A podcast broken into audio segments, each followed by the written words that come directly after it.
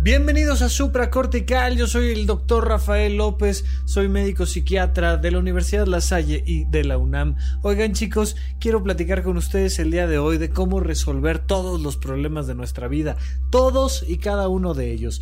No de un plumazo, no todos juntos, no es fácil, pero todos se resuelven exactamente igual. Pero para poder platicar de eso necesito que diferenciemos técnicamente entre un problema y una problemática. Esto es terminología propiamente de la semiología de la vida cotidiana, pero me parece que es un modelo muy claro para entender esta gran diferencia.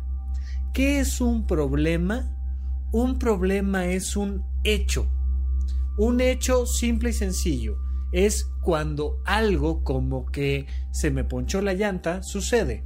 Cuando llueve tengo un problema. Cuando cuando tengo que pagar eh, la renta de mi departamento y no tengo dinero, tengo un problema. Cuando pisé un chicle y, estoy viendo que mi zapato está todo pegajoso, pues es un problema. Un problema es un hecho. Un hecho que se puede resolver. Si no se puede resolver, no es un problema, es principio de realidad. Es simple y sencillamente un hecho que hay que aceptar. Como, ¿no? La, manera más, más fácil y común de explicarles es decirte, bueno, pues el año en el que naciste. Nadie se queja del año en el que nació. Nadie dice, ay, es que eh, mi problema en la vida es que yo debí de haber nacido 100 años antes o 100 años después. Todos nos hemos imaginado qué sería de nosotros y qué padre podría ser conocer otra época, otras circunstancias, el futuro, el pasado. Pero en realidad nadie llega a una consulta psiquiátrica a decirme, Rafa, te quiero contar que mi problema es mi año de nacimiento. Eso es algo que entendemos que no se puede modificar de ninguna manera, como no se puede modificar el hecho de que vivimos en el planeta Tierra. Nunca nadie ha llegado a una terapia a decir, es que mi problema es el planeta Tierra, es que nací en el planeta Tierra y vivo en el planeta Tierra y yo me quiero ir a otro lugar. No, no pasa. Porque son cosas tan inamovibles, son hechos tan obvios que no podemos modificar, que nadie ni siquiera lo piensa como algo a modificar. Pero hay un montón de cosas en la vida que la gente no puede modificar y sin embargo cree que sí. Y entonces cree que quejándose va a modificar algo que no se puede modificar. Por ejemplo, un día te despiertas y te das cuenta de que el dólar en relación al peso mexicano está al doble o al triple o a lo que tú quieras pues te podrás enojar todo lo que quieras, pero las cosas son como son. Cuando tuvimos el, temblor, el terremoto eh, del 19 de septiembre, pues se nos cayeron los edificios. Eso es un hecho que no se puede modificar. Tú te despiertas en una ciudad que estaba normal en su vida cotidiana y al día siguiente resulta que ya no es la misma y que ha cambiado y esas son circunstancias que no podemos modificar. Lo que no podemos modificar se llama principio de realidad y lo que no puedes modificar se acepta. Punto y san se acabó. No tiene vuelta de hoja, simplemente se acepta. Lo que puedes modificar con tus manos, lo que puedes modificar con dinero, lo que puedes modificar contratando a alguien, lo que puedes modificar pintando, escribiendo, esculpiendo, corriendo, nadando, cargando, guardando, sacando, pues entonces es un problema. Y los problemas no se sufren, se resuelven. Todos los problemas son susceptibles de resolverse, absolutamente todos. Y hoy vamos a platicar cómo se resuelven, porque es algo tan simple y al mismo tiempo tan difícil de hacer que nos mete en circunstancias de vida tremendas donde resulta que terminamos sufriendo por problemas que podemos resolver y sufriendo por circunstancias que no podemos resolver. Y entonces por mucho que nos pongan ahí en, en Facebook o en Instagram o donde tú quieras frasecitas lindísimas como, como no te preocupes, ocúpate, ay, como, como que se nos, se nos sale entre los dedos y no encontramos la manera correcta y precisa de darle la vuelta a estas circunstancias. Entonces, una vez que hemos distinguido el principio de realidad de los problemas, quiero que distingamos claramente las problemáticas. Una problemática es un factor emocional añadido a un problema. Son esas chispitas de chocolate que le pones encima al helado que le dan un toquecito especial. Nada más que en esta ocasión las chispitas de chocolate no era chocolate pero era del mismo color y te arruina por completo el helado y sabe horrible porque tú no solo estás frente a un problema sino que estás frente al factor emocional que te causa ese problema. ¿Cómo se genera ese factor emocional? Este, me dijeron por ahí que quieren un episodio dedicado al tema de los juicios. Yo creo que vale la pena que lo hagamos. Ya lo tengo por ahí anotado en una larga, larga, larga, larga lista de episodios. Pero, pero habrá que platicar de los juicios porque la problemática, el factor emocional añadido a un problema, se genera a través de un juicio de valor es que esto está horrible, es que esto está de la mierda, es que esto está eh, este, pésimo, es feo, es grosero, es mentiroso, es falso, es, es, es yo qué sé. Y entonces se me poncha una llanta, voy manejando, voy manejando en la noche, está lloviendo, acelero para rebasar a alguien y págatelas, caes en un bache. Y de repente te das cuenta de que te reventaste una llanta no solo te reventaste una llanta, sino que no, se ponchó, se reventó. Vas a tener que comprar una llanta nueva y las llantas no son baratas. Y entonces además resulta que pues está lloviendo y te tienes que bajar a cambiar una llanta y, y además el, el birlo está ahí medio, medio barrido y no es fácil quitar esos tornillos de acero para, para cambiar la llanta y te estás mojando y te va a dar gripa y todo va a pasar. Y entonces, mientras todo eso pasa, tú te vas quejando emocionalmente. Maldita sea, mendiga vida desgraciada, estúpido gobierno, maldito bache, estúpida llanta, tonto auto. Es más, hasta te pendejes a ti mismo.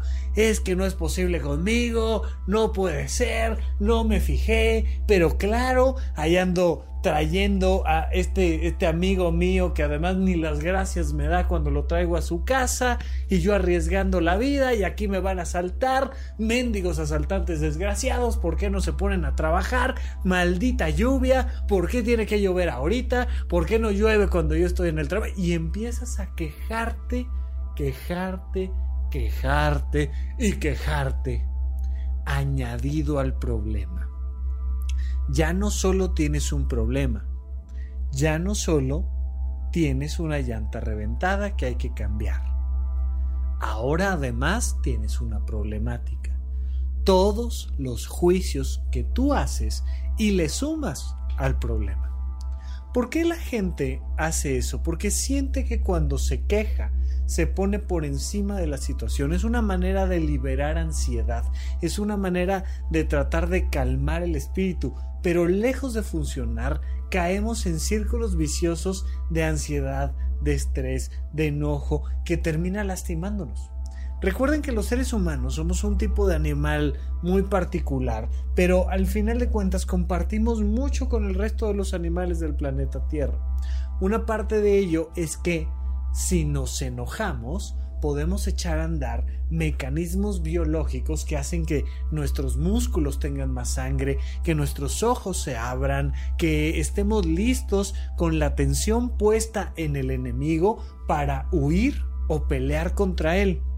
tenemos esta capacidad de que las emociones negativas nos defiendan cuando nos está atacando un león o cuando, cuando está explotando un volcán.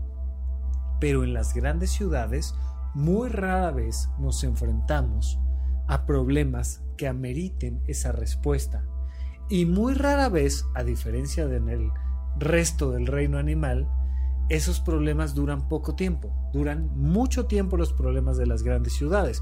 Si un león te está correteando, pues mira, hay de dos sopas, como en más o menos 17 segundos y medio, o, el león está cenando este alitas de pollo que, vienen de, de tu costillita derecha, o bien te salvaste del león y el león se va a ir a la cama sin cenar.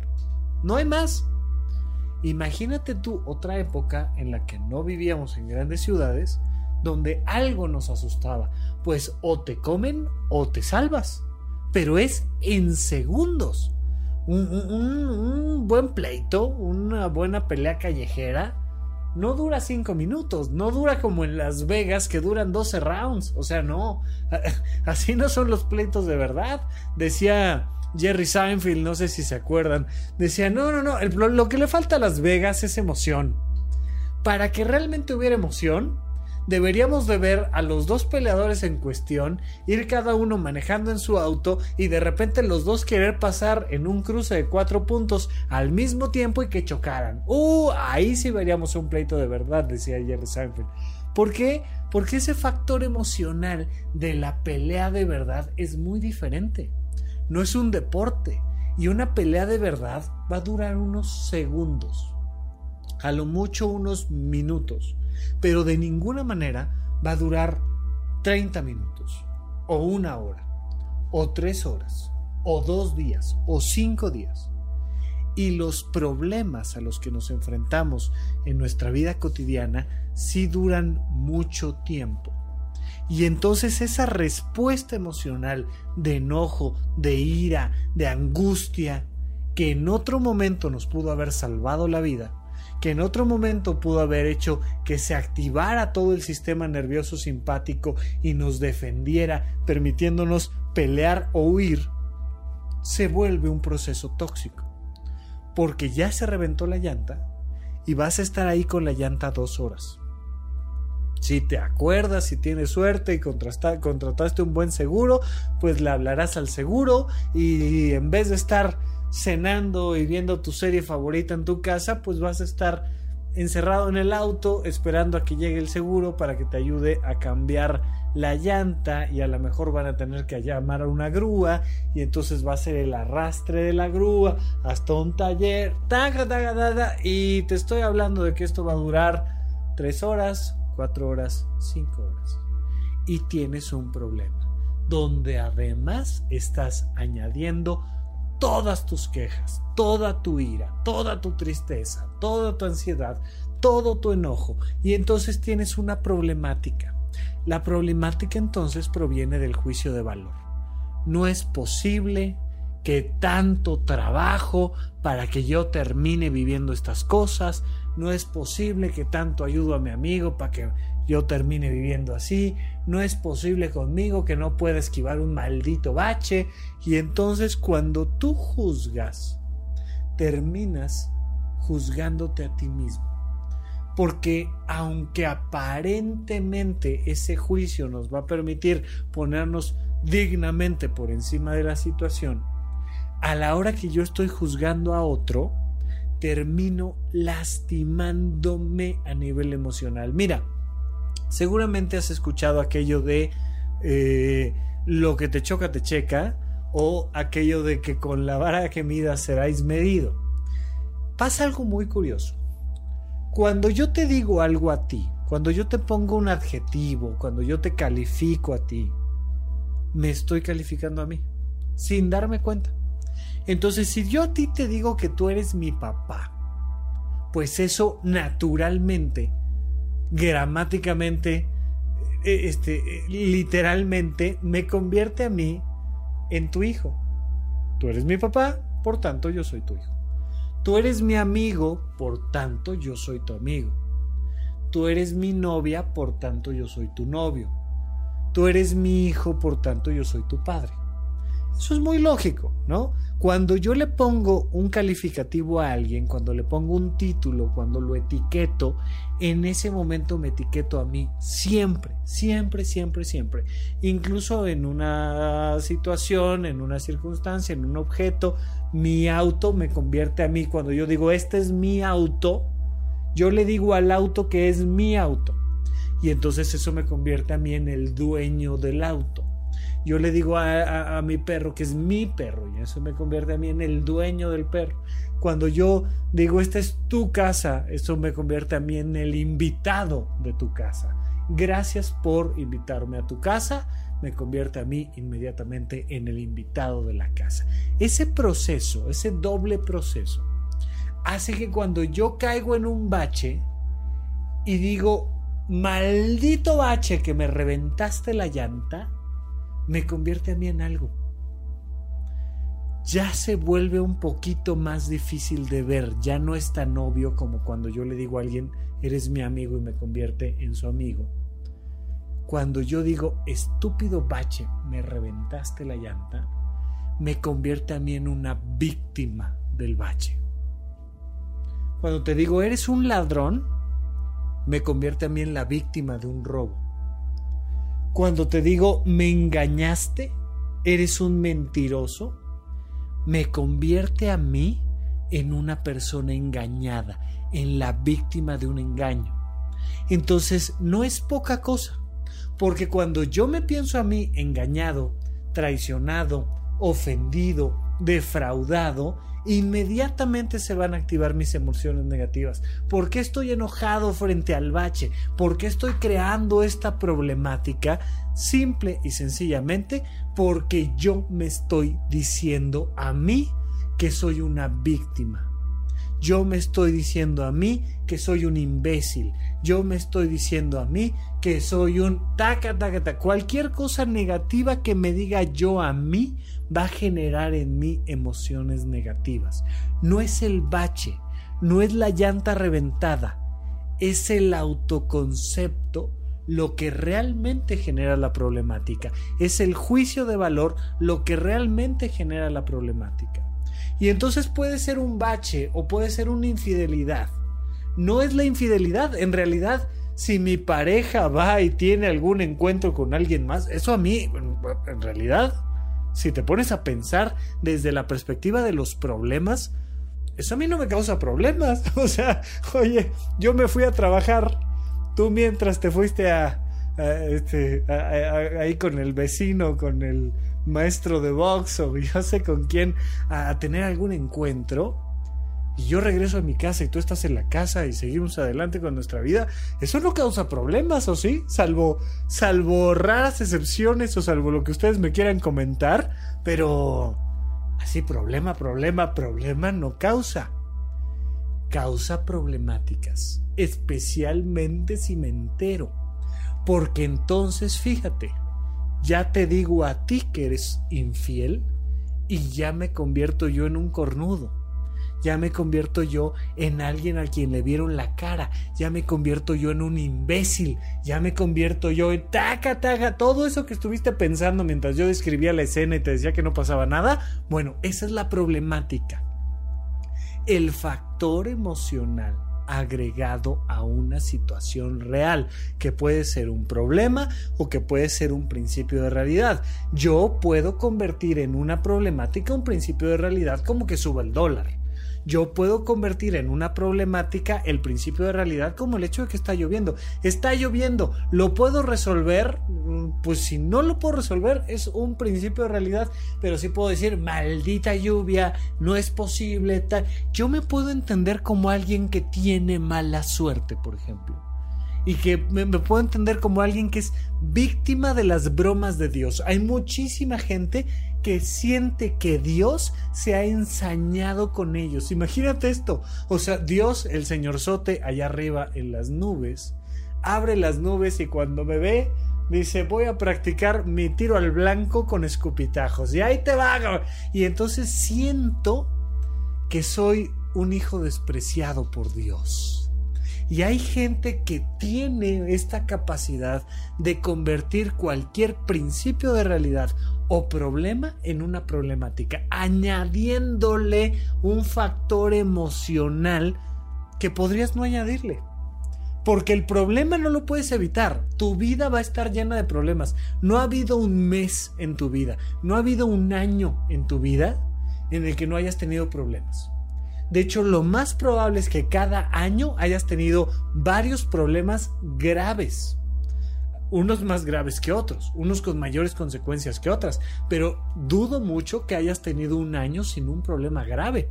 Si lo tuviste, felicidades, pero no tardas. O sea, de verdad no tardas en enfrentarte a un problema grave. Si no es un problema grave de salud, es un problema grave laboral. Y si no es un problema grave laboral, es un problema grave de pareja o familiar. Y si no es un problema grave social, o sea, nos tiembla, hombre, se nos caen los edificios, válgame. Pero todo el tiempo estamos teniendo problemas. Esos no los podemos evitar. Lo que podemos evitar son las problemáticas. De hecho, la iluminación budista, ¿no? La iluminación de las grandes religiones y filosofías orientales está basada en la idea de que los problemas se resuelven y de no generar problemáticas. Y entonces te dicen los budistas, la vida te manda dos flechas. Una te la da la vida y la otra te la pones tú. ¿Te puede doler la cadera? Sí pero si sufres es la segunda flecha que te la estás poniendo tú. Es lo que otros modelos llaman el doble garrotazo. La vida llega y te da un garrotazo, ¡pam! seco en la cabeza. Y le dices, vida, vida, vida, no te vayas, préstame tu garrote que me faltó otro y sácatelas, te das el segundo garrotazo. El primer garrotazo es el problema. El segundo garrotazo es tu actitud frente al problema. Y entonces la gente se le revienta la llanta y se baja y ve la llanta y se empieza a quejar y, le dices, tranquilo hombre, pues puedes cambiar la llanta sin sufrir. Puedes cambiar la llanta sin enojarte o sin entristecerte. Te dicen, ¿qué? ¿Te imaginas aquí con la llanta reventada, lloviendo, mojándome a mitad de la noche y quieres que no sufra y quieres que no me enoje? ¿Qué crees que estoy imbécil? Y yo siempre contesto, no, no, creo. no, creo, no creo. Simplemente e-, era una opción. Pero elige el camino que tú prefieras, no tengo ningún problema. Súfrele lo que le quieras sufrir. Pero ya es el agregado al problema. Quiero que distingas problema, problemática y principio de realidad el principio de realidad no tiene solución. Estoy en medio de la selva, no tengo dónde cubrirme, dónde guarecerme y está lloviendo. La lluvia es un principio de realidad. Estoy en la ciudad, estoy en el jardín de mi casa, estoy haciendo una carne asada en el jardín de mi casa estoy con mis amigos, estamos poniendo música, queremos estar en el exterior, echando cotorreo, tal, platicando, compartiendo una cervecita y empieza a llover. Es un problema.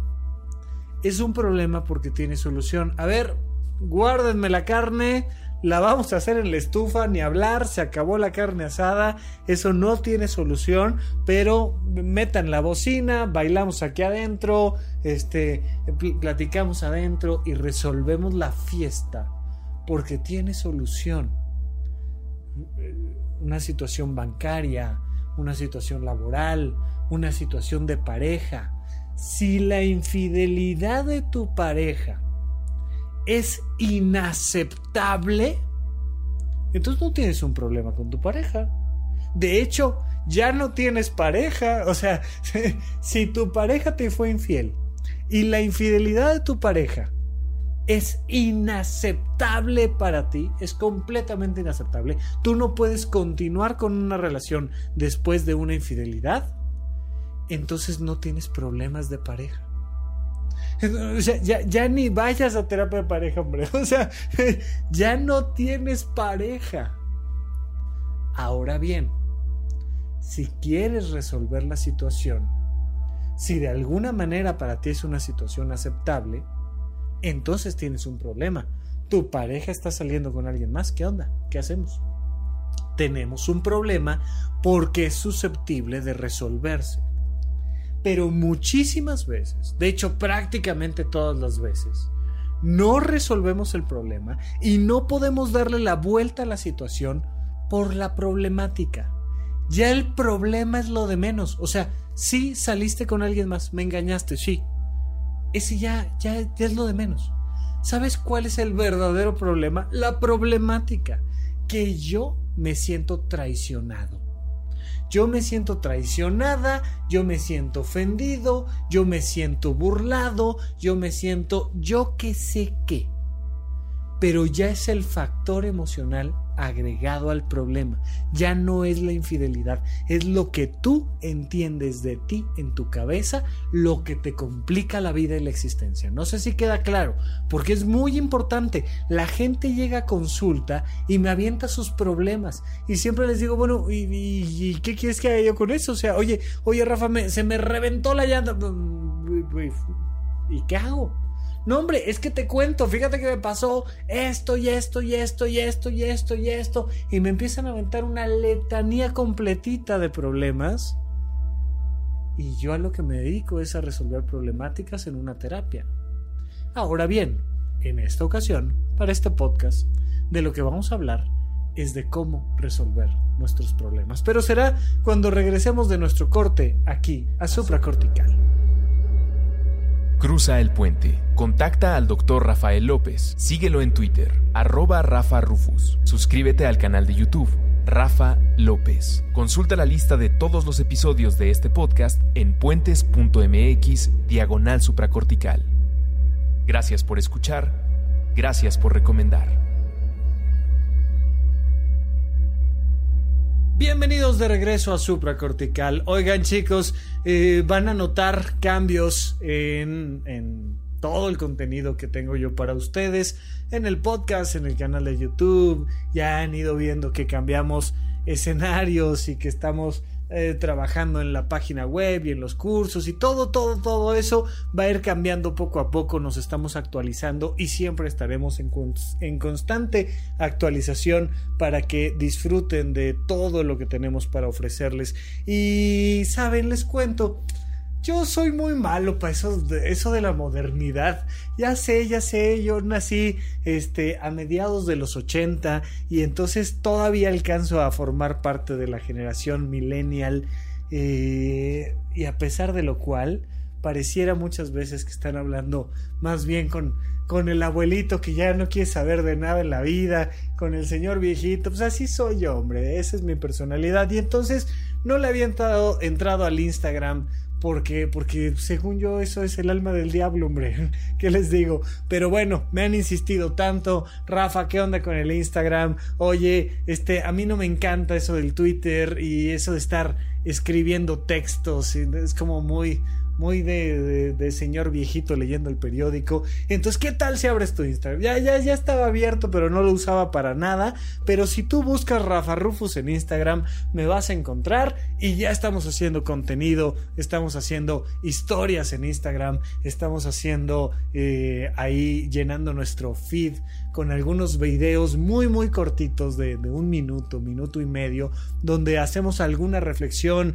metemos algún comentario. Vamos empezando, denme chance, voy a ir poco a poco nutriendo esa red social y estando más en contacto con ustedes por esa vía. Ya tenemos el canal de YouTube donde espero los martes en la noche a las 9 de la noche cada 15 días estarme conectando con ustedes ahora sí de una manera mucho más rítmica, más consecutiva seguimos con el podcast de supracortical, que es nuestra piedra angular en toda esta estructura. Aquí es donde vertimos el conocimiento central de eh, la locura de la vida diaria, de, de todo este modelo que tengo para platicar con ustedes. Y bueno, pues tenemos Twitter para que podamos conversar directamente. Ahí la conversación va a ser más dinámica, más fluida Total, síganme. Ustedes busquen un poco el contenido de Rafa Rufus. Lo estaré platicando por aquí en el podcast con ustedes. Y muchísimas gracias. Además de que ya vienen, ya, ya, ya, ya. Ya tenemos ganadores. Ya les contaré quiénes son. Nada más quiero asegurarme bien ahí en los recuentos. Yo creo que en el próximo episodio les cuento quiénes fueron los ganadores de la primera experiencia que vamos a tener de convivencia. Pues vamos a regalar un boleto a uno de esos ganadores y otro boleto para una conferencia que me invitaron a dar eh, eh, que viene ahora para septiembre. Lo estaremos platicando en el próximo episodio. Por lo pronto... Ay, ¿cómo resolver los problemas? Fíjate, si la problemática es el factor emocional, ¿con qué se resuelve el problema? El problema se resuelve con el factor racional. Si tú quieres resolver tus problemas, tienes que pensar. Hay muchísima gente que, sin ofender a nadie, pero no piensa. No es que no pueda no es que no sean inteligentes, brillantes. No es que no tengan la capacidad. Simplemente no lo hacen. O al menos no para resolver los problemas. La gente no piensa. ¿Cuándo piensas? Solo piensas cuando dudas. Si no dudas, no piensas. Esta gente que cree que ejercita el cerebro haciendo sodoku, por ejemplo, o esta gente que cree que ejercita el cerebro eh, memorizando listas. No, no, no, no, eso no es pensar. Pensar es dudar. De hecho, una de las maneras más lindas de pensar es aprender algo que no sabes, porque siempre que aprendes algo que no sabes, dudas. Nadie, nadie, nadie aprende algo que previamente no tenía ningún tipo de conocimiento, entrenamiento de manera directa, como, ah, claro, ya entendí el 1, el 2, el 3. No, cuando aprendes es cuando dudas, cuando dices, ¿cómo, cómo? A ver, otra vez, no entendí, explícame, pero era así, era de esta manera, o será por la derecha, por la izquierda, y cuando dudas, piensas. La gente me escribe a contacto arroba y me manda sus problemas. Sus problemas y sus problemáticas. Pero muchas veces les contesto de la siguiente manera. Me dicen, oye Rafa, fíjate que, ¿no? Y empieza la letanía del problema. Este, yo soy el menor de 16 hermanos.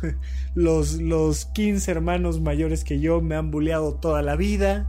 Mi, mi madre nos abandonó porque mi padre jamás cumplió, ¿no? Ya sabes, y empieza la telenovela y te cuentan de, del alcoholismo del padre, pero de la violencia dentro de la casa, pero te cuentan cómo uno de los hermanos te veía feo, otro ni te veía porque además este eh, se fue de la casa súper temprano y, cómo te tocaba a ti dormir en el suelo frío en una habitación donde y te empiezan a contar la tragedia y lo total que ya te saliste de la casa y conociste a tu pareja pero tu pareja te puso el cuerno con 36 personas pero eh, no, y, y, sube la tragedia y un día chocaste y entonces este se te reventó el más pequeño de los dedos pequeños del pie izquierdo y, te cuentan y te cuentan y ahí se avientan correos y, siempre me, encanta porque después de como, como 15 cuartillas de aventarme todos los problemas, los problemas,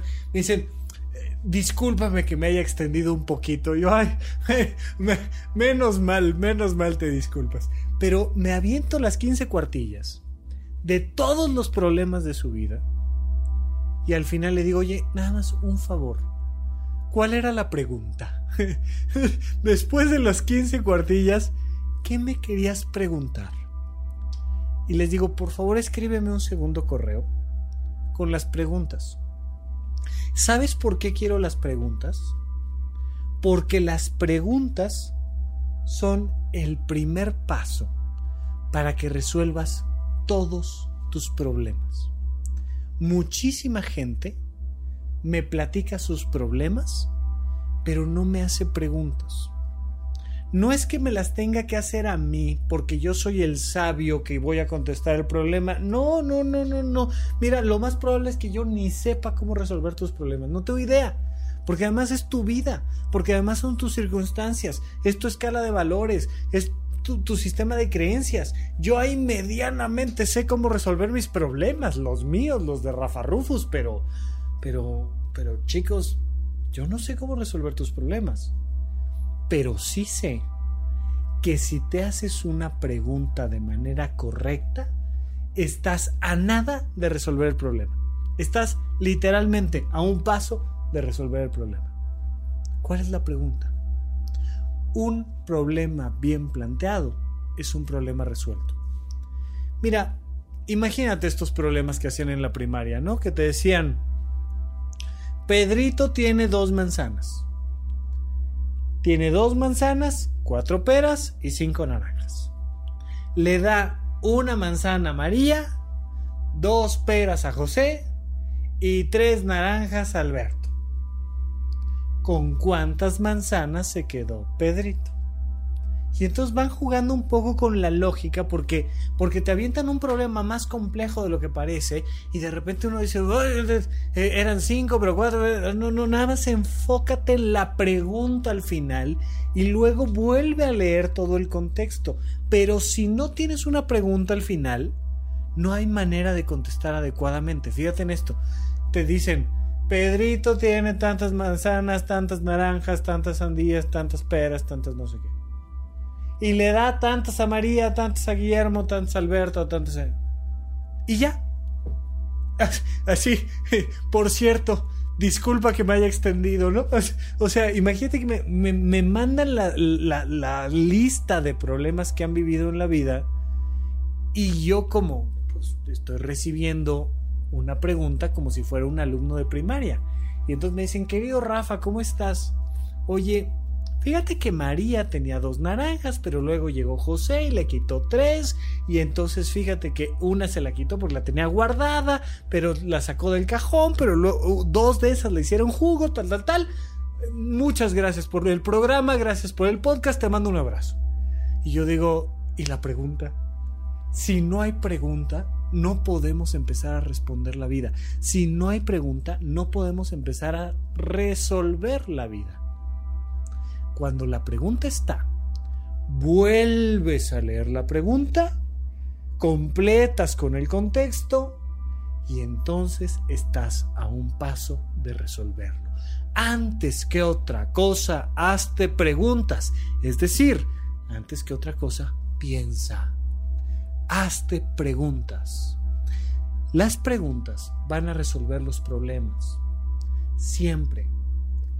Y entonces puedes leer el contexto y aunque esté ahí medio oculto, vas a lograr encontrar la respuesta. Mira, apenas estaba viendo en Netflix un programa de estos de, de juegos mentales donde, donde de repente hacían una pregunta, te decían, mira, vas manejando un autobús y sube una mujer de 54 años. Sube una mujer de 54 años al autobús y ya dentro del autobús hay dos jóvenes cada uno de 25 años, ¿ok? Sube una mujer de 54, hay dos jóvenes de 25 años, ¿listo? Llegando a la estación, se baja un joven de 25 años, se queda la mujer de 54 y el otro de 25, y suben tres niños uno de 7, uno de 8, uno de 9 y su mamá de 22. Suben y en el trayecto a la siguiente estación sube un anciano más de 76 años.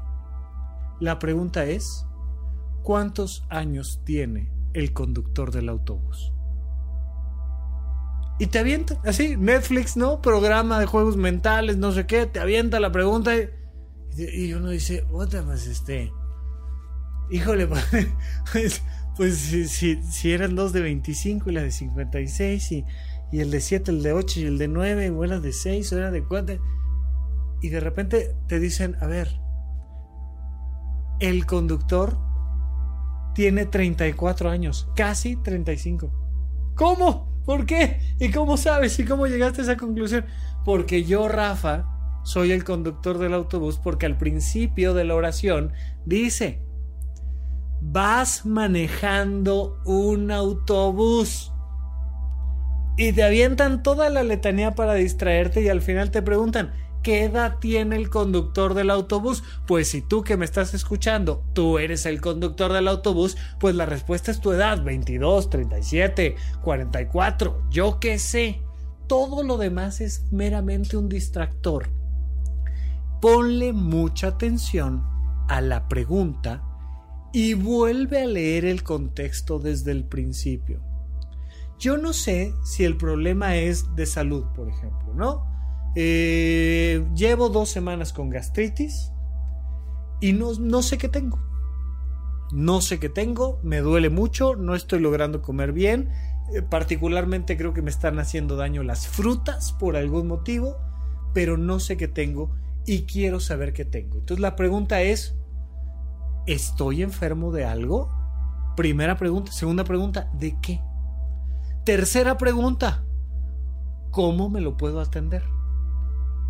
Listo, ahí están las preguntas. Y entonces cuando digo, estoy enfermo de algo y contesto, pues yo creo que sí. Oye, ¿y de qué? Pues respuesta, no sé.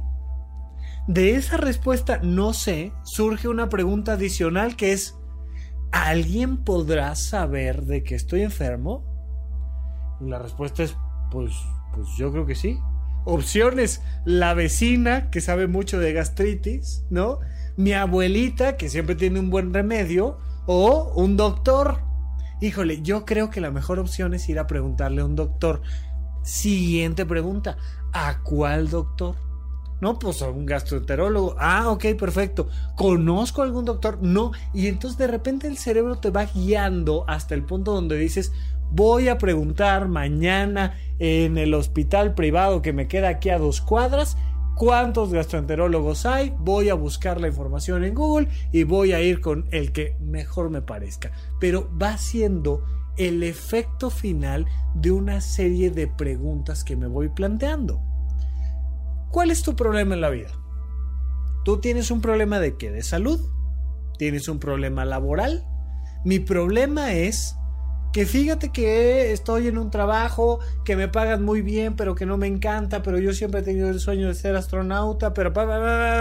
y te avientan todo el contexto y no, no te preguntan nada. ¿Cuál es la pregunta? La pregunta es, ¿me debo de cambiar de trabajo? Ok, listo, ya tenemos la pregunta, perfecto. De esa pregunta surgen nuevas preguntas. Bueno, ¿bajo qué criterios decidiría cambiarme de trabajo? Estoy donde estoy por un tema de lana, es, un tema de lana, es decir, yo quiero ganar más dinero o yo lo que quiero es realizarme. Imagínate que una persona dice, mi objetivo en la vida es realizarme. Y estoy en un trabajo que me pagan muy bien, pero que no me realiza y que nunca me va a realizar. Pregunta, ¿debería de cambiarme de trabajo? La respuesta es obvia. La respuesta es sí. Oye, no, espérame, espérame, espérame. Replanteemos, borramos el pizarrón. Tengo un problema laboral, me pagan muy bien, pero no me realizo tal vez. Y digo yo, lo que realmente quiero en la vida es ahorrar dinero para terminar de pagar mi casa. La quiero pagar lo antes posible. Estoy en un trabajo que me paga muy bien, probablemente el que mejor me paga, pero no me estoy realizando pero me va a ayudar a, terminar de pagar mi casa muy pronto. ¿Me debo de cambiar de trabajo? Fíjate, la pregunta es la misma, pero el objetivo es diferente ahora. El objetivo es terminar de pagar mi casa. Y entonces, pues la respuesta es obvia. No, no me tengo que cambiar de trabajo. Oye, pero es que Rafa en supracortical dice que es importantísimo realizarse. Pues mira, Rafa podrá decir lo que quiera. Pero ante la pregunta que estás haciendo, con el contexto que estás haciendo, con el objetivo fundamental que estás haciendo, la respuesta es muy obvia. No, no te cambies de trabajo. Es que amo y adoro a mi marido, lo amo y lo adoro, es la persona que más he querido en toda mi vida, pero yo no quiero perdonar una infidelidad y le acabo de cachar una infidelidad. ¿Me tengo que separar de él? Bueno, pues sí. Si tú no quieres perdonar una infidelidad, aunque sea la persona que más hayas amado en el planeta Tierra, aunque tengas 15 hijos con él, aunque tengas un acuerdo prenupcial, si el objetivo es no soportar una infidelidad, la respuesta es sí, te tienes que separar de él. Tú tienes que recordar lo que hemos platicado sobre la escala de valores. Porque en la escala de valores está el objetivo. Y teniendo claro el objetivo, teniendo claro lo que tú valoras, oye, no, no valoro tanto mi realización como mi casa. Ahorita el objetivo es conseguir casa, no realización. Ya que tenga casa, pues entonces cambia mi escala de valores y ahora lo que quiero es la realización. Ok, entonces la respuesta cambia. No, es que yo lo que quiero es una pareja que no me engañe y en la que pueda confiar. No, no, no, no. Lo que quiero es la pareja y resolver cualquier situación, incluso la infidelidad. No, lo que quiero es tener un hijo. Mi objetivo es tener un hijo. Si tú conoces tu escala de valores, tú vas a tener muy claro los objetivos. Después de los objetivos, el contexto y al final del contexto la pregunta. Si tú pones estos tres pasos, no hay problema que no puedas resolver. Recuerda lo que decía Winston Churchill, decía que no hay problema tan grande que no se resuelva en 20 minutos. Porque una vez que contestas, ya lo único que tienes que hacer es ponerle qué y cuándo. Punto. ¿Qué tengo que hacer? Ir al doctor. ¿Cuándo? Mañana. Hoy en una semana, listo, ya, está resuelto el tema de salud. ¿Qué y cuándo? Tengo que renunciar. ¿Cuándo? En un año. En cuanto acabe de pagar mi casa, tengo que renunciar. Listo, ya está. ¿Qué y cuándo? ¿Qué tengo que hacer? ¿Me tengo que separar? ¿Cuándo? En cuanto hable con un abogado. Teniendo claro el parámetro jurídico, me tengo que separar. ¿Qué tengo que hacer? Tengo que ir a terapia de pareja, tengo que resolver este problema, tengo que preguntarle a mi pareja si quiere seguir conmigo o no, y si quiere seguir conmigo, tenemos que resolver esto en una terapia de pareja. ¿Cuándo? Ya, tengo que hablar con él hoy y tenemos que ir a terapia la próxima semana, ya. Yo qué sé qué. ¿Cuál es tu problema? Anótalo, por favor, cuando les digo anótalo, no me refiero a piénsalo muy seriamente. No, me refiero a agarra un papel y escribe. Porque hay caminos neurológicos que facilitan la resolución del problema a través del pensamiento cuando pasas de los pensamientos abstractos a las letras concretas escritas en un papel. ¿Cuál es tu objetivo? Es decir, entre, entre paréntesis, tu escala de valores. ¿Qué es lo que quieres, hombre? ¿Qué quieres? Quiero una familia. Lo que valoro es la familia. Ok, pues entonces vamos a ver el contexto y dime qué tienes que hacer a favor de la familia. ¿Qué quiero? Mi salud. ¿Qué quiero? Mi dinero. ¿Qué quiero? Mi realización personal. ¿Qué quiero? Comprarme un auto. ¿Qué quiero? Conocer gente, tener pareja, tener amigos. ¿Qué quiero? Eh, yo qué sé levantar un negocio. ¿Qué quiero? Aprender un nuevo deporte, eh, mover mi cuerpo, bajar de peso. Yo no sé cuál sea tu problema, pero independientemente de cuál sea tu problema, independientemente de si es grande o pequeño, de si tiene un gran contexto lleno de tragedias y pudieras escribir una telenovela con él, o si es un pequeño detalle, la gran pregunta es, ¿cuál es el objetivo? ¿Cuál es el contexto? ¿Y cuál es la pregunta? Una vez que tengas la pregunta, entonces tienes que responder qué y cuándo, por favor. Absolutamente todos los problemas se resuelven exactamente igual. ¿Dónde viene la complicación? Cuando yo no tengo clara mi escala de valores. Cuando la problemática se genera, yo normalmente empiezo a tener confusión en mi escala de valores. Porque por un lado valoro a la familia, emocionalmente valoro a la familia, pero por otro lado, emocionalmente valoro la fidelidad y por tanto odio la infidelidad. Odio la infidelidad, pero odio la soltería, porque yo lo que quiero es tener una familia. Y entonces nos metemos Fíjate cómo estamos pegaditos siempre a la problemática y cómo la problemática inmediatamente nos impide resolver un problema. ¿Qué hacemos? Necesitamos resolver la problemática. ¿Cómo resolvemos la problemática? Jerarquizando los valores. Oye, yo quiero una familia donde mi pareja me sea fiel. Ok, ¿qué te es más importante? ¿La fidelidad o la familia? Híjole, pues este, no, no, es que quiero las dos. Ya sé que quieres las dos. Pero lo primero que quiero que me digas es si es más importante la familia o la fidelidad. Ay, pues mira, la verdad, para mí, la fidelidad. Ok, listo. Si lo más importante para ti es la fidelidad, y te acabas de dar cuenta de que tu pareja te puso el cuerno en este contexto, tal, tal, tal, estás saliendo con alguien más, La pregunta es, ¿me tengo que separar de mi pareja, sí o no? Pues sí, claro que sí, pues sí, porque porque resulta que tú no puedes perdonar una infidelidad, ya lo sabes, te sientes traicionado, tal.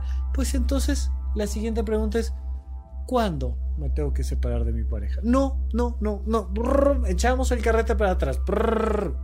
Otra persona, completamente diferente, con otra escala de valores, dice no. Para mí lo más importante es la familia y quiero salvar a mi familia. Ok, pero también quiero una pareja fiel. Perfecto. Entonces vamos a terapia, planteamos el tema de la fidelidad, planteamos todo el asunto de la infidelidad, ponemos reglas, llegamos a acuerdos, pa, pa, pa, pa, pa, pa, Pero toda la terapia de pareja tiene sentido porque valoro más la familia que la fidelidad. Y entonces, yo que valoro la familia, resulta ser que me entero de que mi pareja me puso el cuerno, va, va, va, va, va, va, va ¿Me tengo que separar de mi pareja? La respuesta es no. Y entonces, ¿qué tengo que hacer? Pues resolver el problema. ¿Cómo? Pues en una terapia de pareja. ¿Cuándo? A la brevedad. La próxima semana, ¿sabes qué? Marco hoy, marco mañana temprano, hablamos a un terapeuta y vamos a una terapia de pareja porque lo que más valoro es la familia. No sé si queda claro.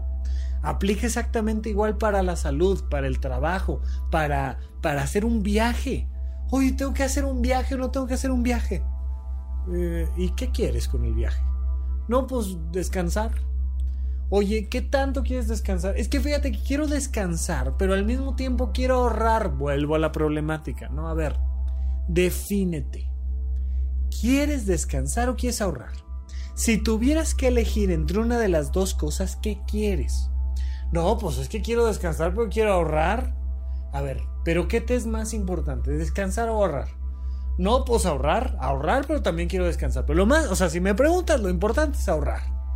Ok, fíjate que quiero ahorrar, pero estoy súper cansado, papá. Eh, vengo trabajando semanas enteras, me he desvelado terriblemente, mi jefe es un ojete del demonio, no puede ser. ¿Debo de comprar boletos para irme a París?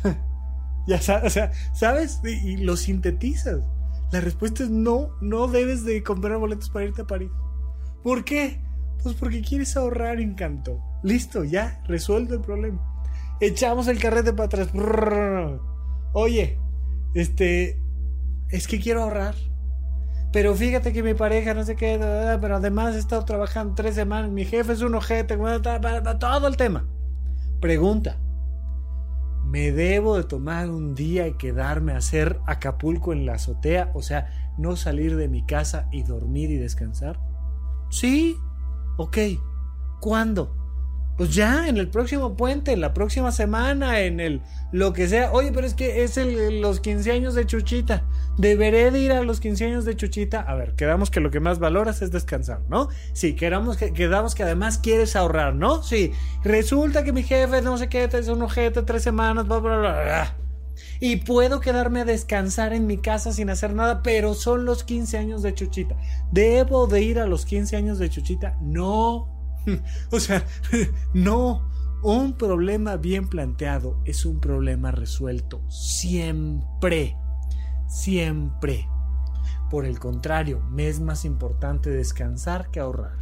Y entonces me aviento toda la letanía y la pregunta es, ¿me debo de ir a Cancún? Sí, sí, te debes de ir a Cancún. Vete a descansar. Oye, pero es que también quiero ahorrar, pues padrísimo. Pero ahorita lo más importante que quieres es descansar. Todos los problemas de tu vida se tienen que plantear desde el intelecto.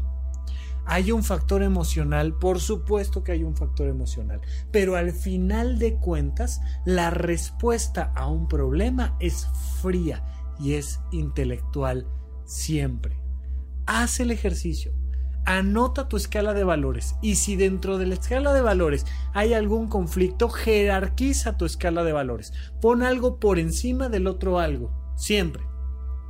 Luego escribe todo el contexto. No hay ningún problema en que escribas 15 cuartillas de contexto. Tú para ti, en tu cuaderno. Si me la quieres mandar está padre, pero, pero pues, la idea es que lo resuelvas tú no que alguien te resuelva los problemas. Y al final anota la o las preguntas. Y de la respuesta de las preguntas pueden ir saliendo otras preguntas.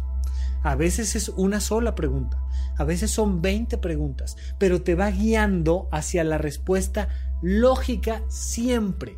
Si lo planteas adecuadamente, siempre vas a dar con la respuesta.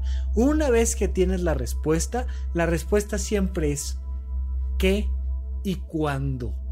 Si no respondes cuándo, no estás resolviendo el problema. Pero si tienes bien planteada la pregunta y si respondes qué y cuándo, tu vida está resuelta. Claro, la vas a tener que estar resolviendo toda la vida, porque siempre, siempre vas a tener problemas. No va a haber un año, no va a haber un mes, no va a haber un día en el que no tengas que resolver problemas.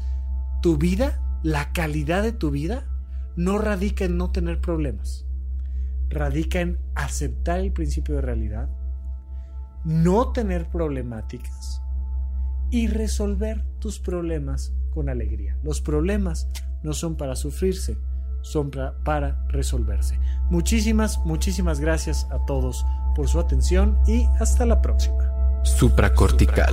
Aquí todos estamos locos. Con el doctor Rafael López. Disponible en iTunes, Spotify, Patreon y puentes.mx.